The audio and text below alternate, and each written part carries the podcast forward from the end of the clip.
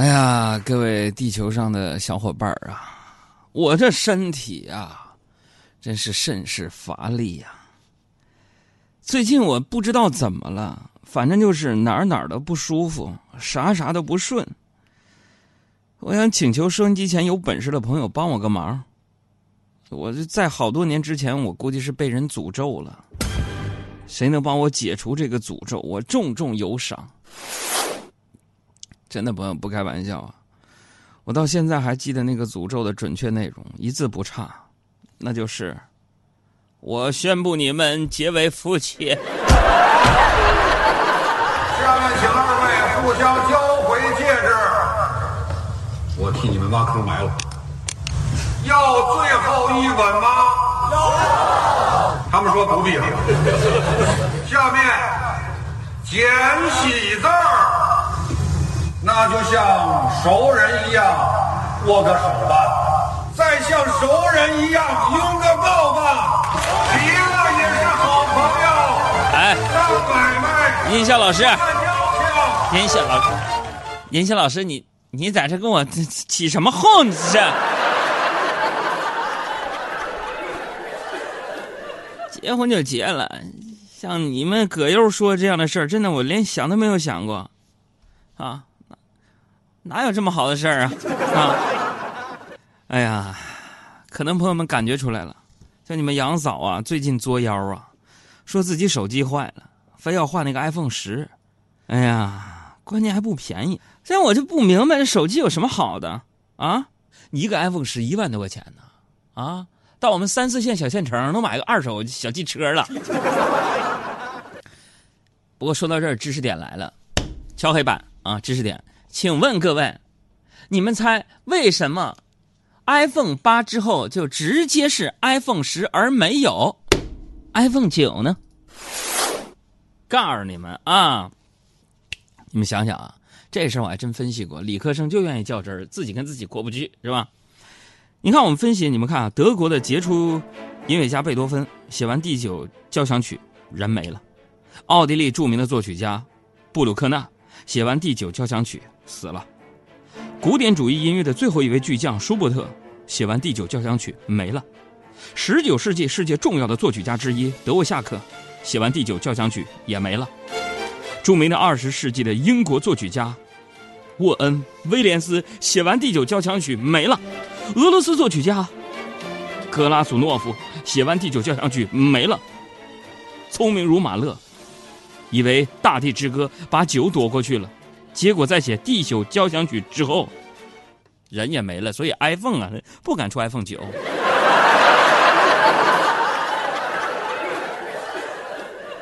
所以真的告诉你们，地球人听海洋现场秀听啥？除了笑话、幽默，就是听这些知识点，知吧？特别有内涵。您就是低调、奢华、有内涵。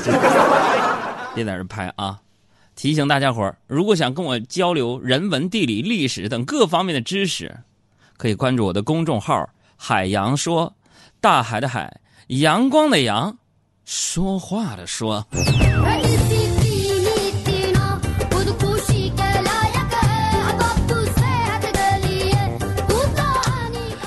插播几条大家的留言吧。这个这位朋友说：“我是来自新疆的问候，杨哥好，我是一天都没有休息，命苦啊。”你命苦，你新疆葡萄那么甜，哈密瓜那么香，是吧？你黑天都比我们晚那么多，你非常非常的幸福。我要生活在新疆的话，我觉得我是非常幸福的，吃着哈密瓜，吃着大葡萄，撸着羊肉串那个感觉是嘎嘎的。承载说：“哥呀，为什么每次节目一开头，你就是那些孙悟空啊、擎天柱什么的？你落了一个蝙蝠侠。”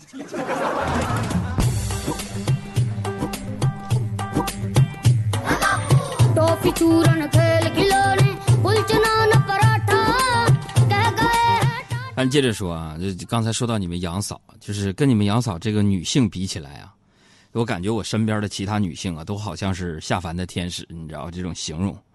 经常啊，给我送点这个，寄点那个的。说实在的，这些我都不敢跟你们杨嫂说主要是怕你们杨嫂吃醋。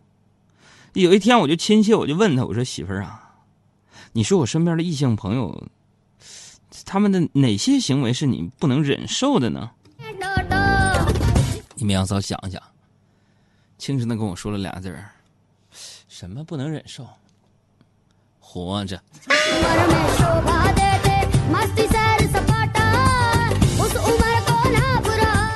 哎，今天杨哥我心情好，给你们爆点我自己的一个料，就趋近于绯闻啊。各位说呀，我那微信呢，我微信上我最近聊天有个挺漂亮的一个比较关系好的一个女网友，她呀是那个卖服装的，人家呢没什么居心叵测，做服装品牌嘛，就是崇拜我，非要啊给我给我送一件衣服啊。看朋友失望了，我以为你整事儿呢，没有没有没有，非得送我件衣服啊！为了保持啊我在他心目当中的美好形象呢，我其实之前一直坚持自己说有一米八八啊，现在衣服寄来了，朋友们，那个下摆啊快到膝盖了，那我也穿。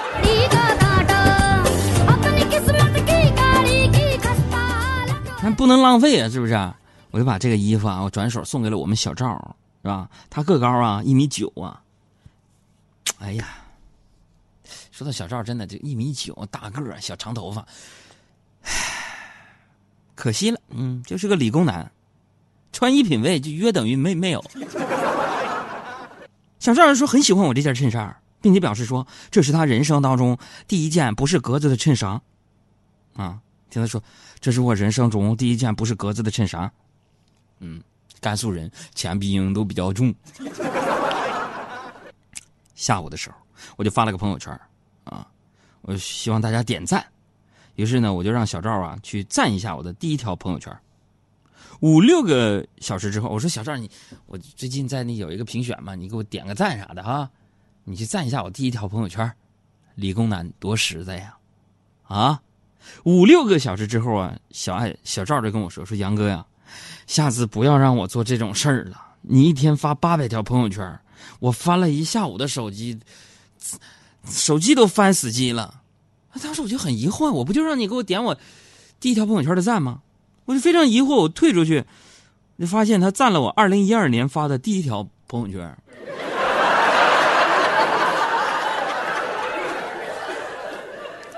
所以当时我就懵了，跟理工科说话的严谨呢。你要让人赞，应该说是最新的一条朋友圈，而不是第一条朋友圈。赖我，赖我，赖我！我哎呀，这孩子。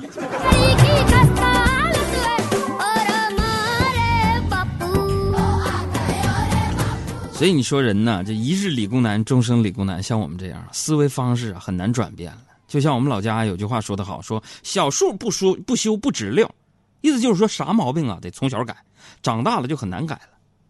你比如说我们，我上大学的时候啊，刚去电台工作，我觉得我这个普通话还行啊，是吧？但是领导去找我谈话，说说海洋啊，你这个普通话抓紧时间练呢。你看你现在一嘴大碴子味儿，太土了。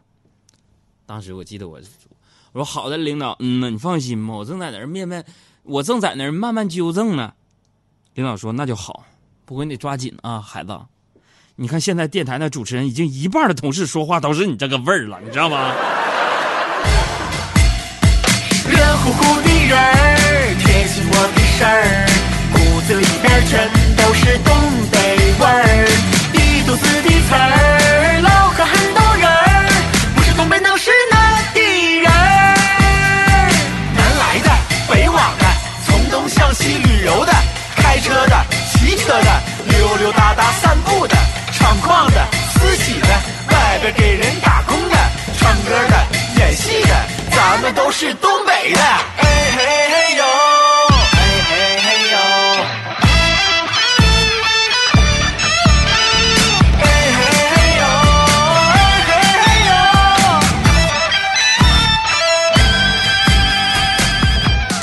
现在朋友们，我这普通话算是练好了啊，但是还有一个毛病没改好，那就是我，我好奇心特别的重。今天早上我就收到一个陌生的短信，说喜欢你那么多年，一直不敢说出来，明早我就走了，有缘再见，一个默默爱你的人。看了之后，我百思不得其解呀，这到底是谁呢？于是我就赶紧拨号过去，我想看看是谁在暗恋我。可对方手机停机了，我就赶紧充了一百块钱话费过去。结果拨通之后，对面传来一个粗犷的汉子感动的声音说：“哥们儿啊，骗了不少个呀，你最大方，谢谢啊。”所以，我真的现在，你说咱们还能相信这个充满套路的这个人间了吗？现在的生存压力大呀，对外要防骗子，对内啊小心家里人。你看现在那个橘子一上市啊，就到了考验我们全家演技的时候了。买不好就是酸的呀。昨天晚上，我们全家坐在沙发上看电视，我丈母娘若无其事的扒个橘子，吃了一半，然后递给我老丈人。我老丈人玩手机，瞬时就接过扒了一半又吃，吃完又波澜不惊的递给了你们杨嫂。你们杨嫂吃完之后看了我一眼，然后面无表情的递给我，直到我吃了被酸的五官扭曲，才明白成人的世界其实是这么的可怕呀。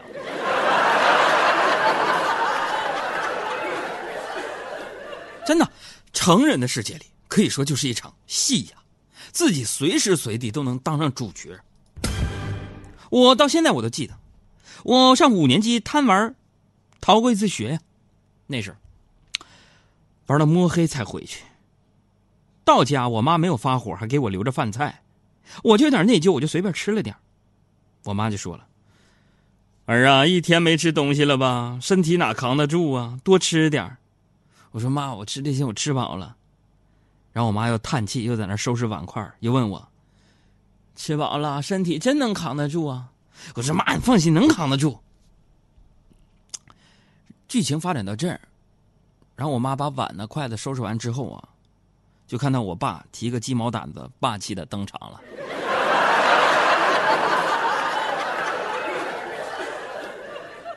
那后来给我揍的呀，留下了深刻印象。我就再逃课的时候，死活没有让他俩知道过。但是说后来也逃过课啊，我上过中专嘛，吉林省林业学校，有没有吉林的老乡举个手？啊，吉林省林业学校，上中专的时候，我记得逃课那时候我们需要翻墙啊，边上就是一个银行，啊，一辆运钞车，四个特警，我我从我们学校墙翻过去，四个特警拿枪指着我呀。当时我就懵了，我我说逃课至于吗？啥？特警就说了，逃回去。然后朋友们，我又翻墙，我进学校里去了。然后我遇到我们校长在墙根下面，校长就问我：“你干什么呢？”当时我就骗子，我说：“那个，这位先生，我找人。”那校长要大吼一声：“你给我出去！”